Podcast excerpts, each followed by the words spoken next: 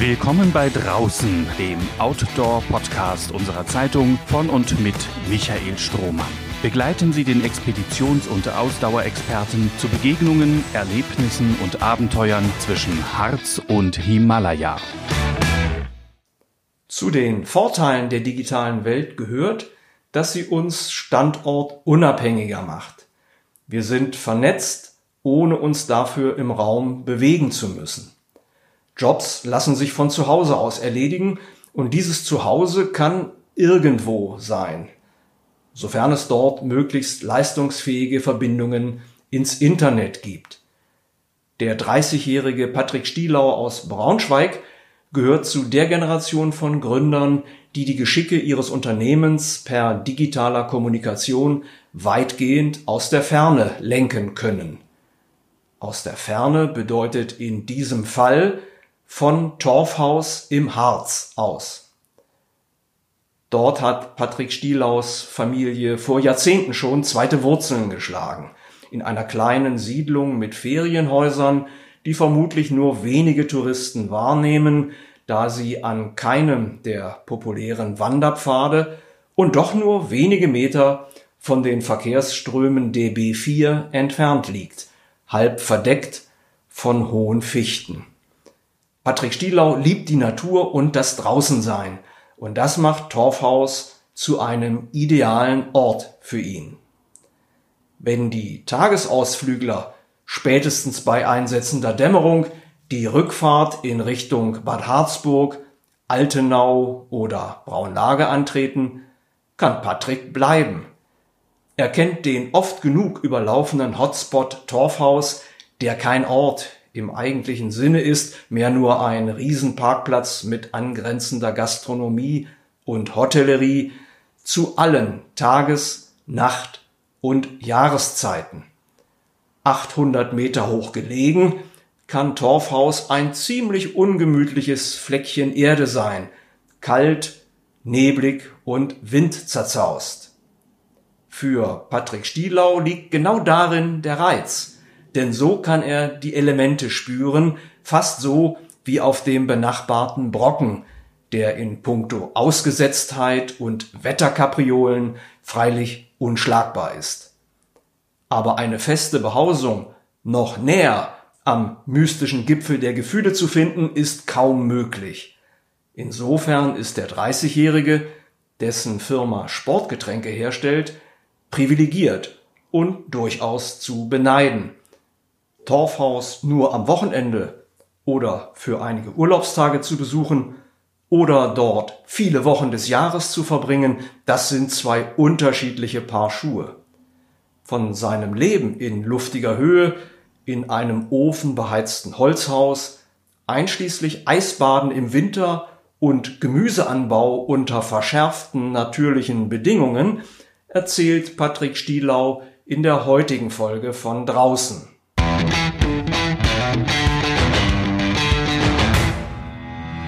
So, liebe Zuhörerinnen und Zuhörer von draußen, ich bin heute zu Gast bei Patrick Stielau. Ja, schönen guten Tag. Dankeschön, Patrick.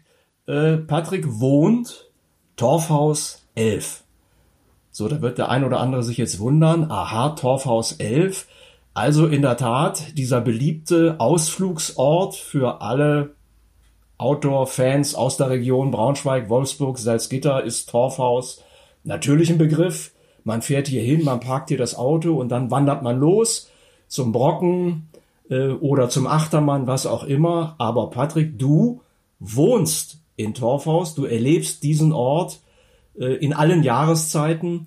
Wie hat's dich denn überhaupt hierher verschlagen? Erzähl mal.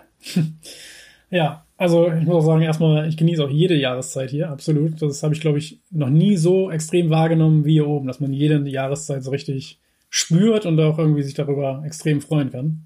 Ja, wie ich hergekommen bin, ist ähm, eigentlich Zufall oder mehr oder weniger, ja, einfach ein Unfall gewesen, weil ähm, ich habe ein Unternehmen gegründet 2016 und das in Braunschweig und dann sind wir 2018 mit der Firma nach Hamburg gezogen und deswegen habe ich dann auch natürlich beschlossen, nach Hamburg zu ziehen. Und um aus der Komfortzone mal rauszukommen, dass man sich eine Wohnung tatsächlich in Hamburg auch sucht und nicht nur sagt, naja, machen wir irgendwann, haben wir unsere Wohnung in Braunschweig gekündigt, hatten aber noch nichts Neues in Hamburg und haben dann halt parallel in Hamburg schon natürlich geguckt, aber irgendwie nicht so das gefunden, was uns zugesagt hat. Und da wir den großen Vorteil hatten, dass meine Familie quasi dieses Grundstück oder diese Ferienhäuser, die wir haben, schon in der dritten Generation seit 1950 knapp ähm, besitzt, hat man natürlich den Vorteil, dass wir im Worst Case hierher kommen konnten. Und das haben wir dann auch gesagt, okay, machen wir halt mal, zwei Monate hier zu leben, schadet ja nicht, das ist ja bestimmt auch nochmal eine coole Erfahrung.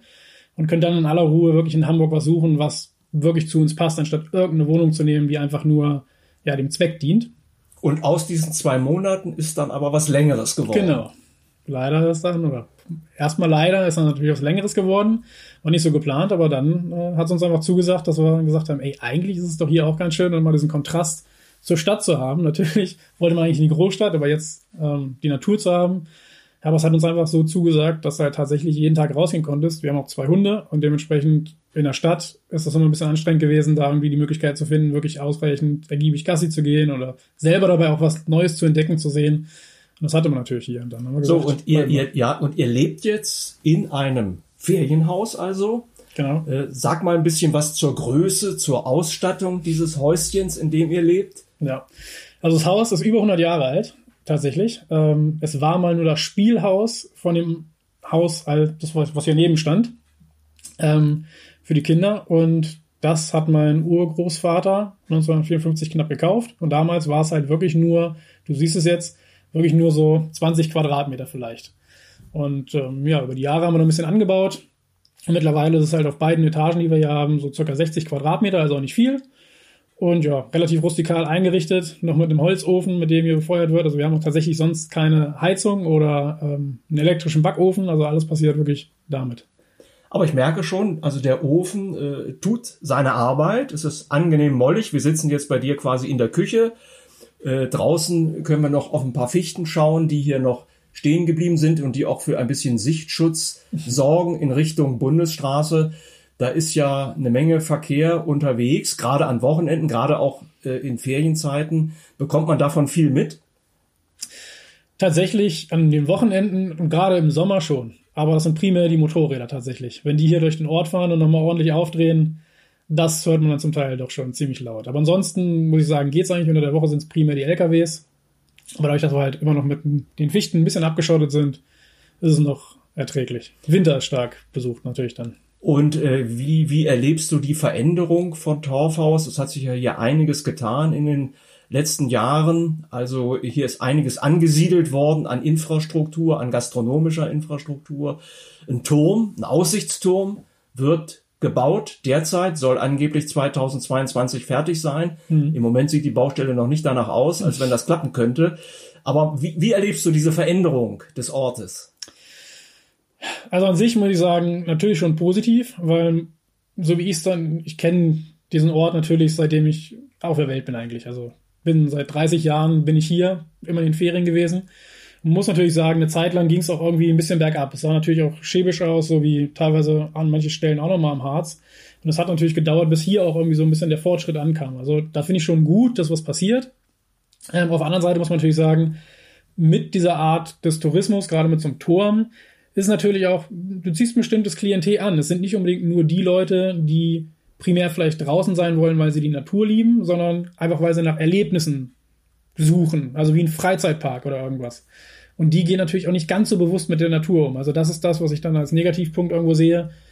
An Müll und an Unachtsamkeit für die Natur hat es natürlich über die Jahre hier extrem zugenommen. Also gerade was jetzt nach dem Winter immer sichtbar wird, wenn ich hier rumgehe und meine Runden mache, nehme ich immer einen Müllsack mit, weil im Winter das, was im Schnee liegen gelassen wird, wird dann natürlich im Frühjahr sichtbar. Und ich glaube, dieses Jahr hat der Nationalpark auch drüben auf der Rodelwiese über 100 oder 200 Kilo Plastikmüll gesammelt nach dem Winter. Also das ja, ist Wahnsinn. schon. Ja, ja, okay. Also das ist eben der Nachteil, wenn man das derartig äh, dem Tourismus in der Breite öffnet. Ja. Wie du schon sagst, es kommen dann vielleicht eben nicht nur die Naturliebhaber, die reinen Naturliebhaber. Ja. Ähm, okay. Äh, du sag mal, du bist selber gerne draußen? Du treibst Sport draußen, du nutzt eben auch diese Location aus. Äh, welchen Lieblingssport hast du, den du hier vor der eigenen Haustür betreibst? Natürlich saisonal bedingt, aber im Winter definitiv Skifahren, also ganz ähm, speziell hier natürlich Langlauf. Alpin ist natürlich hier nicht so prädestiniert wie natürlich die Alpen. Ähm, ja, aber Langlauf absolut, also auch seit klein auf liebe ich Und das war natürlich jetzt der letzte Winter absolut prädestiniert dafür, weil das war eigentlich so der Traum, den ich auch hatte, wenn man mal eine längere Zeit hier lebt oder wohnt, dass ich auch die Möglichkeit habe, jeden Morgen im Winter rausgehen zu können, auf die Bretter zu steigen und los geht's. Und das war diesen Winter natürlich möglich. Da war ich super happy drüber. Und im Sommer ähm, eigentlich verschiedene Tätigkeiten. Ob es morgens ist, zum Oderteich zu fahren und da eine Runde durchzuschwimmen, ein bisschen laufen gehen um die Okertalsperre. Das sind so die Sachen. Und natürlich einfach hier ein bisschen Gewichtstraining, auch draußen. Ja, das sind so die Sachen, die ich am liebsten mache. Mhm. Nun kannst du natürlich nicht äh, den ganzen Tag mit Freizeitdingen verbringen. Du hast ein Unternehmen, um das du dich kümmern musst. Wie lässt sich das dann von Torfhaus aus arbeiten? Ja, mittlerweile sehr gut. Früher hat man natürlich ein bisschen Internetprobleme hier, gerade im Harz, äh, war nicht so gut angebunden, aber mittlerweile funktioniert das super. Also ich habe tatsächlich eine bessere Internetverbindung, ähm, quasi über mein Handy, übers Mobilfunknetz, als über den Festnetzanschluss. Und damit klappt das halt hervorragend. Also übers Internet kann ich ja wunderbar arbeiten. Und das mit dem Blick in die Natur zu haben, ist natürlich nochmal umso schöner. Und dadurch, dass es ja auch ein Unternehmen ist, was im Sportbereich angesiedelt ist, also dementsprechend auch ja, meine Passion mit betrifft, ähm, kann man es natürlich auch super verbinden, wenn hier oben irgendwas ist oder auch für Marketingmaßnahmen, für Foto- und Videomaterial lässt sich der Harz natürlich auch dafür super mitnutzen. Du kannst gerne noch mal was erzählen zu deinem Unternehmen. Was genau äh, macht ihr da? Ja, ähm, also das Unternehmen nennt sich Fostdrinks GmbH.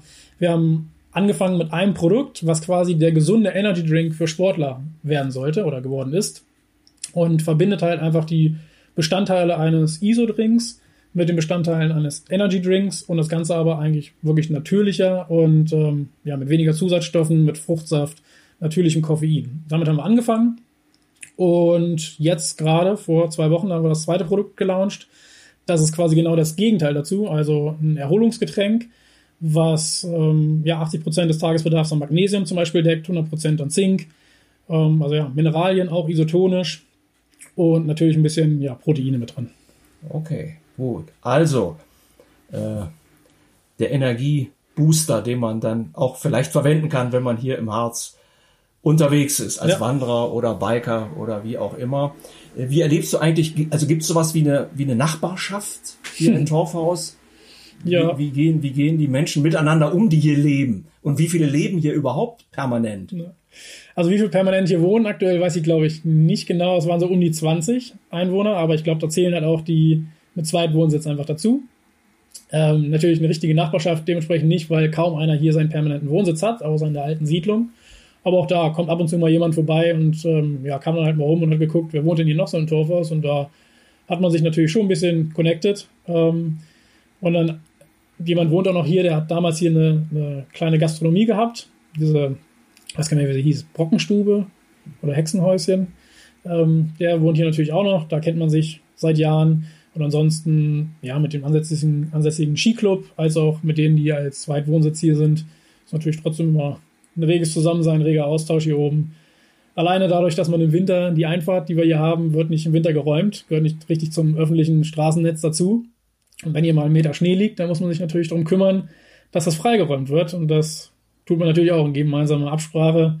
Wir sind froh, dass wir hier durch meinen Onkel eine Fräse haben und jetzt, dass ich hier fast permanent bin, haben natürlich alle einen großen Vorteil, dass ich freiräumen kann. Patrick, du äh, sprichst ja nicht nur heute mit mir für den Podcast über dein Leben im Harz, dein alternatives Leben im Harz, sondern du berichtest darüber auch selbst, unter anderem äh, auf YouTube. Dort, dort stellst du Videos ein, wo du eben erzählst über deinen Alltag. Was treibt dich da an? Was möchtest du den Leuten erzählen? Wovon möchtest du berichten? Ähm, ja, also primär ist mein Anspruch natürlich da irgendwie zu zeigen, dass es, wie du sagst, einen alternativen Weg gibt, auch zu leben, dass es nicht unbedingt das sein muss, was man vielleicht in den sozialen Medien sieht, dieses ganze Schnelllebigkeit und ja, viel Informationen immer zu bekommen. Ich denke mal, das ist ja das, was auch viele aktuell dazu bringt, warum sie gerne mal in die Natur kommen, hier in den Harz kommen. Ich meine, ich kriege auch viele Anfragen, ob sie nicht mal vorbeikommen können. Ähm, wir würden auch gern Urlaub machen, gerade in der Corona-Zeit, wo man natürlich nicht irgendwo hin konnte, war auch so, ha, kann ich nicht vorbeikommen? Hast du da nicht irgendwie was? Ah, okay, also wird hier auch mal geklopft bei dir an der Tür?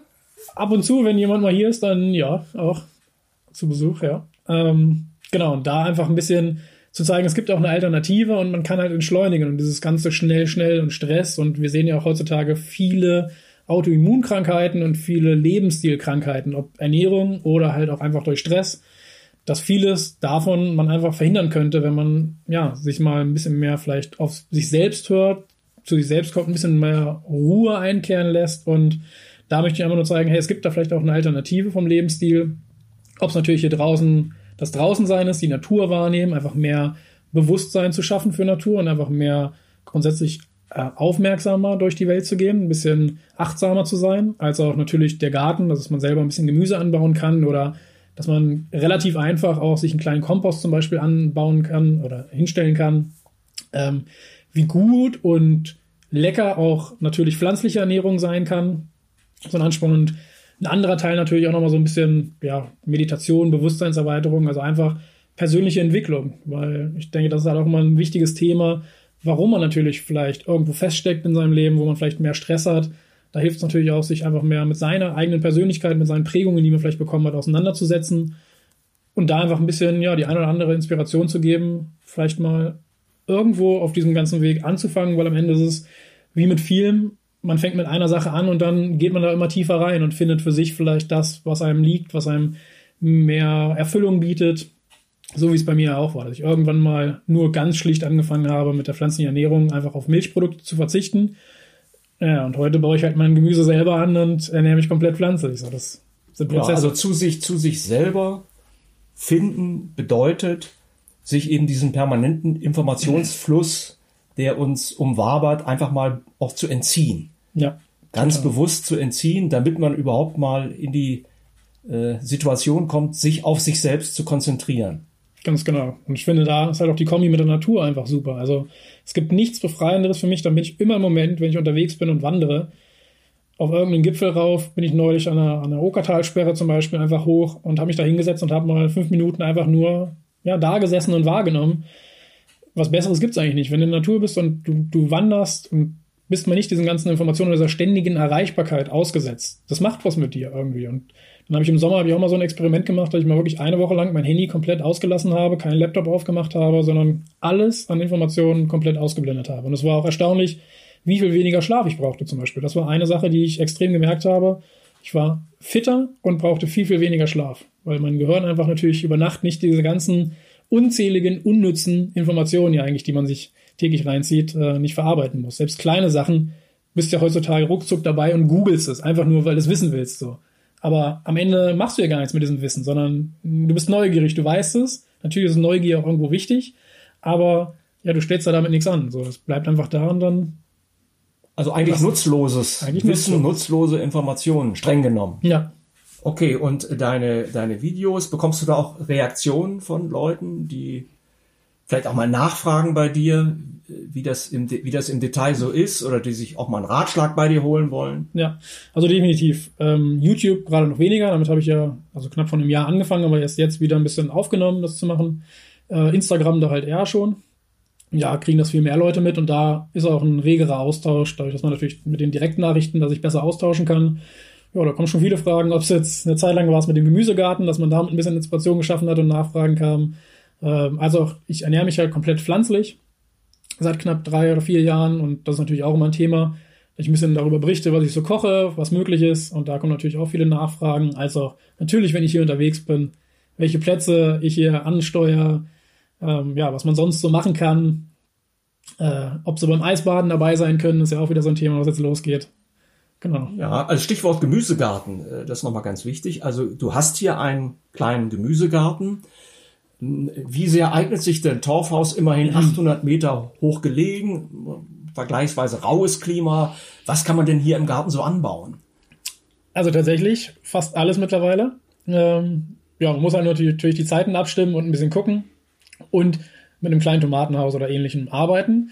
Ähm, aber natürlich war es ein bisschen experimentieren, bis man gefunden hat, wie es funktioniert. Aber ich habe tatsächlich Tomaten angebaut, ich habe ähm, Gurken, Kürbis, Mangold, Erbsen, Bohnen, äh, Knoblauch, Zwiebeln und natürlich Kräuter ähm, in sämtlicher Form angebaut. Dieses Jahr aber nicht ganz so gut, dadurch, dass der Sommer natürlich ja, weitgehend ein bisschen verregnet war und nicht ganz so warm. Und hier oben kann man sich vorstellen, war es natürlich deutlich kühler. Das heißt, wir hatten im Schnitt, glaube ich, 15 Grad hier den ganzen Sommer über. Ähm, das war letztes Jahr natürlich deutlich besser, da ging ein bisschen mehr. Aber prinzipiell geht da schon einiges. Und wie groß ist dann der Anteil, also dessen, was du brauchst? Äh, wie viel kommt da aus deinem Garten? Kann man das abschätzen? Ja, das reicht primär natürlich bei der Größe, die wir gerade haben. Wir haben ja sukzessive quasi uns vergrößert damit. Ich habe angefangen mit einem ganz kleinen Kräuterbeet nur, bis hin jetzt zu, ich weiß nicht, wie viele das sind, äh, glaube, ja, 25 Quadratmeter maximal, die ich da bepflanze. Das reicht für den Sommer tatsächlich. Also da kann man, über den Sommer kommst du ganz gut hin. Da kommt jeden Tag irgendwas ja. Frisches auf den Teller. Ja. Also hier ist es natürlich alles ein bisschen später. Ne? Also das Frühste wird wirklich so im August irgendwie reif, dadurch, dass es natürlich ein bisschen kälter ist. Aber ab da, ja, kannst du eigentlich jeden Tag davon zehren, Tomaten nehmen und ja, was gut geht, natürlich, so wie Knoblauch, Zwiebeln und Mangold hatte ich dieses Jahr viel. Das wird natürlich dann auch eingelagert und ähm, ja, eingefroren. Mhm. Aber primär die Sommermonate. Okay. Ja, liebe Zuhörer, nicht wundern, falls es leichte Hintergrundgeräusche zu vernehmen gibt. Das ist die Wasch Waschmaschine hier im Häuschen von Patrick Stielau. Also das braucht man schon auch. So ein bisschen technische Infrastruktur. Also du gehst jetzt nicht irgendwo draußen an den Waschzuber und wäschst deine Wäsche. Äh, Waschmaschine darf schon sein. Ja, aber tatsächlich haben wir die auch erst, seitdem wir hier mehr oder weniger permanent äh, wohnen. Vorher gab es ja natürlich das auch nicht. Ähm, ja, und Geschirrspüler haben wir mittlerweile auch, aber das ganze erste Jahr oder anderthalb Jahre, als wir hier waren, war immer noch auch mit Handabwaschen angesagt.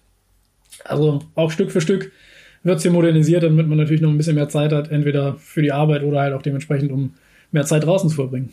Ja, äh, also, also wenn du drinnen sitzt, äh, in, in dem Häuschen, äh, das Wetter draußen, also äh, wie ist das denn so nachts zum Beispiel? Also heult dann mal der Wind, äh, klappern die Schindeln, ähm, bekommt man davon auch wirklich was mit? Also dass man in dieser Höhe ja. lebt und natürlich auch etwas stärker einfach den natürlichen Einflüssen ausgesetzt ist. Ja, natürlich. Also gerade jetzt hatten wir die letzten drei, vier Tage hatten wir Sturm ohne Ende. Es waren teilweise 80 km/h.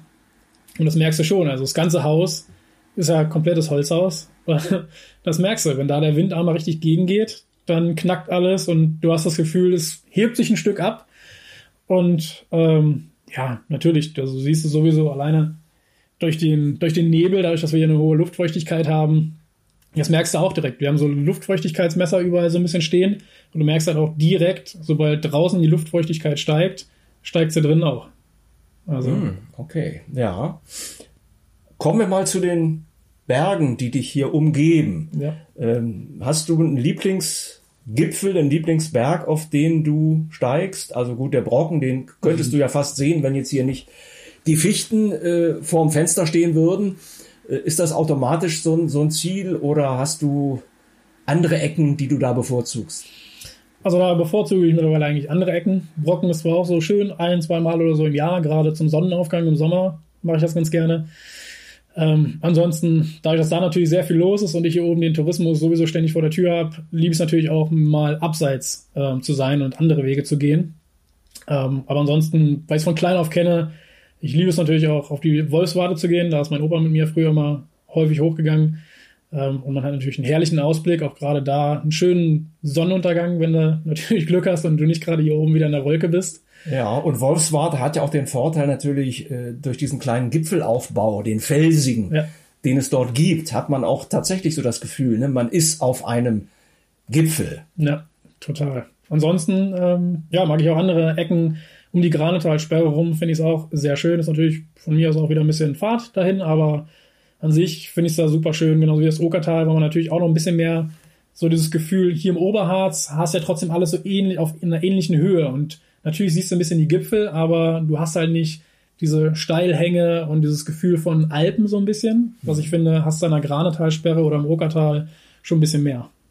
Ja, genau, da sieht man einfach mal nackten Fels. Ja. Ja, und das ist ja immer was Besonderes. Man sieht das jetzt natürlich bedingt äh, durch die Schädigung des Waldes, sieht man jetzt an vielen, vielen Stellen im Harz äh, Felsen, ja. die man früher gar nicht äh, erkannt hat, weil sie eben ne, im Wald versteckt waren.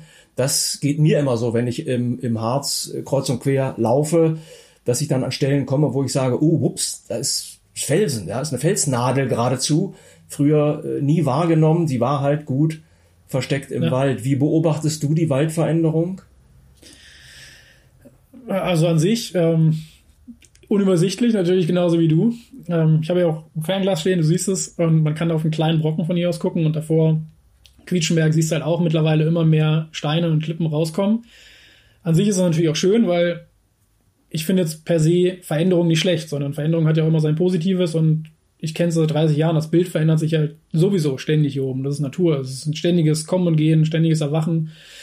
Und ähm, von daher finde ich es rein optisch schon mal auch teilweise sehr schön. Natürlich die alten Fichten, die da noch stehen, die Gerippe, das ist natürlich nicht unbedingt immer ein schöner Anblick für den einen oder anderen, aber sobald die umfallen und die neuen Fichten rauskommen und du siehst das neue Bild, finde ich es eigentlich sehr schön. Und man muss natürlich sagen, eigentlich ist das ja auch das, was der Nationalpark versucht hier zu machen, mal wieder mehr die Wildnis rauskommen zu lassen. Und die Fichten sind natürlich noch ein Überbleibsel des Bergbaus hier und auch der Nach Nachkriegszeit, dass Fichten als schnell wachsender Rohstoff angebaut worden sind und ja gar nicht natürlich eigentlich hier vorkommen. Natürlich ab einer bestimmten Höhe, so hier ab 800 Metern, 1000 Metern natürlich. Aber ansonsten ist der Harzer sowieso ein Mischwald gewesen und Laubwald.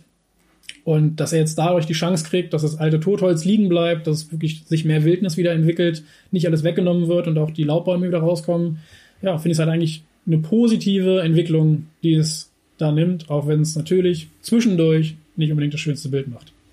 Also ich nehme von diesem Besuch bei dir mit, äh, du vermisst die Großstadt nicht. Nein. Du hast hier in Torfhaus eigentlich alles, was du brauchst plus die Natur, die dich hier gratis umgibt, die du gratis nutzen kannst, wann immer du ja. möchtest. Vom Eisbaden bis zum Skilanglaufen oder eben im Sommer äh, zum Wandern und Laufen. Hm, schon beneidenswert, könnte man sagen. Ist ja auch nicht so leicht, eben überhaupt eine Möglichkeit zu finden, in so einer äh, Umgebung wohnen ja. zu können im Harz. Das würden sich sicherlich viele Menschen wünschen. Hm, was mich jetzt nochmal interessieren würde, ich glaube zum Abschluss würde ich gern mit dir nochmal rausgehen in den Gemüsegarten, um einfach draußen nochmal so ein bisschen Atmosphäre zu schnuppern. Hättest du Lust, mich da nochmal zu begleiten? Hm, natürlich. Okay, dann machen wir jetzt eine kleine Unterbrechung und melden uns dann gleich wieder aus dem Gemüsegarten von Patrick Stielau. Bis gleich. Bis gleich.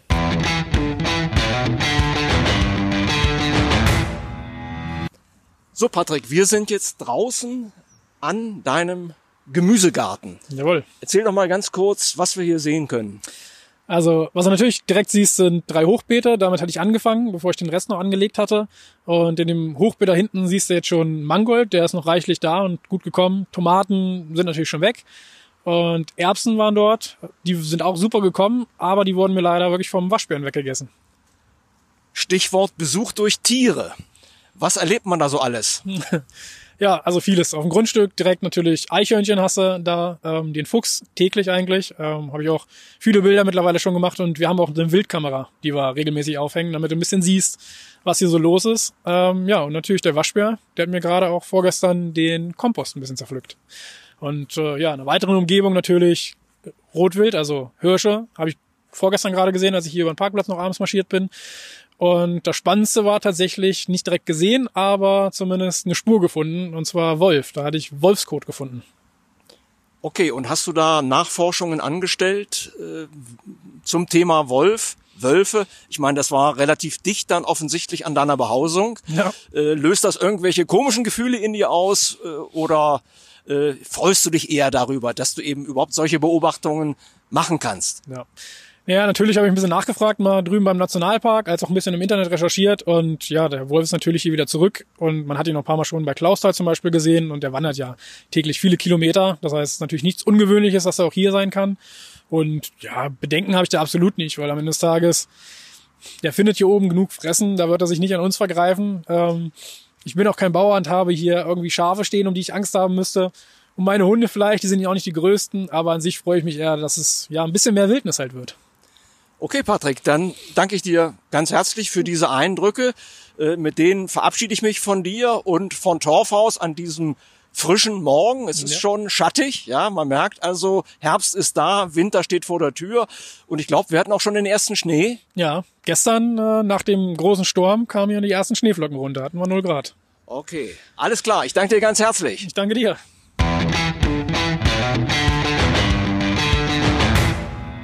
Wirklich oben bist du nie. Was für ein Satz. aus dem Munde eines Bergsportlers.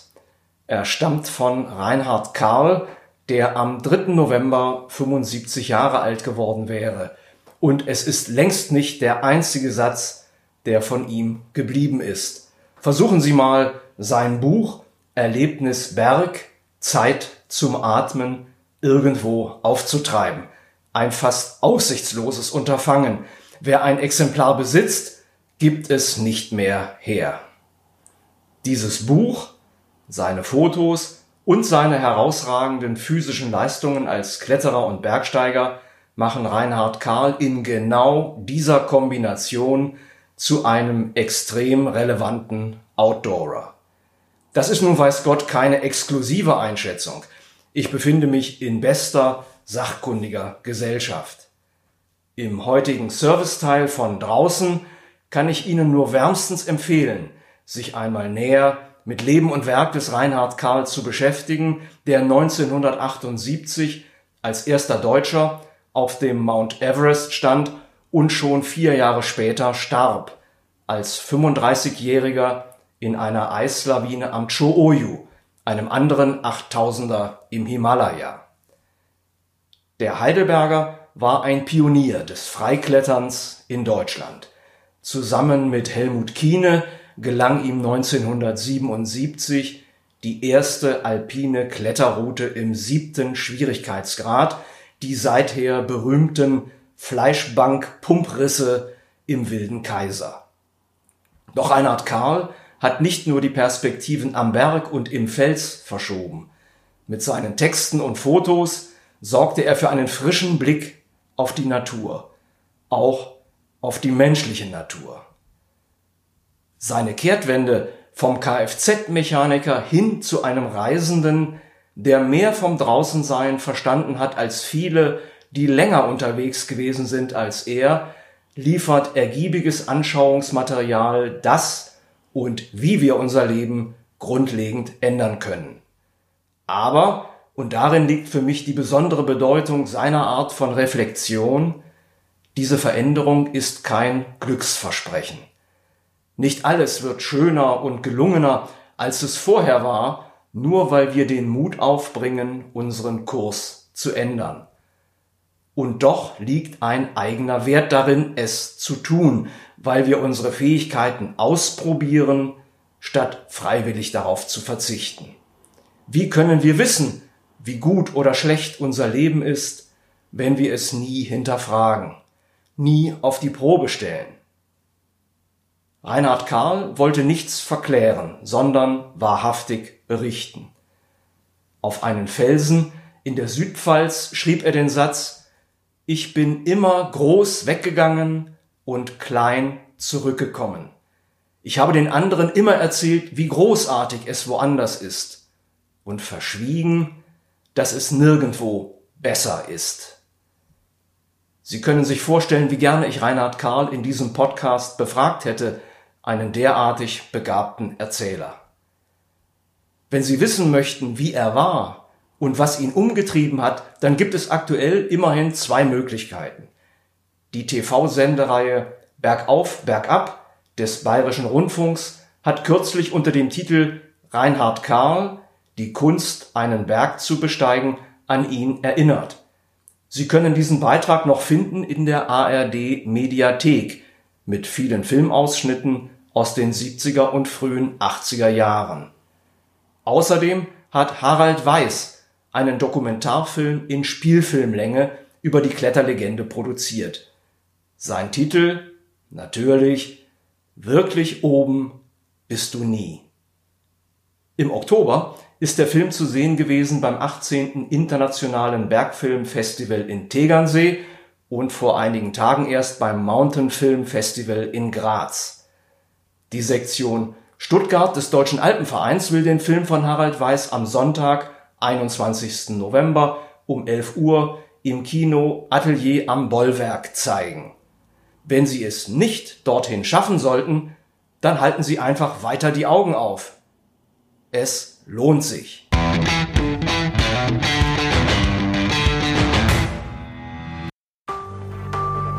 Mehr Podcasts unserer Redaktion finden Sie unter braunschweiger-zeitung.de slash podcast.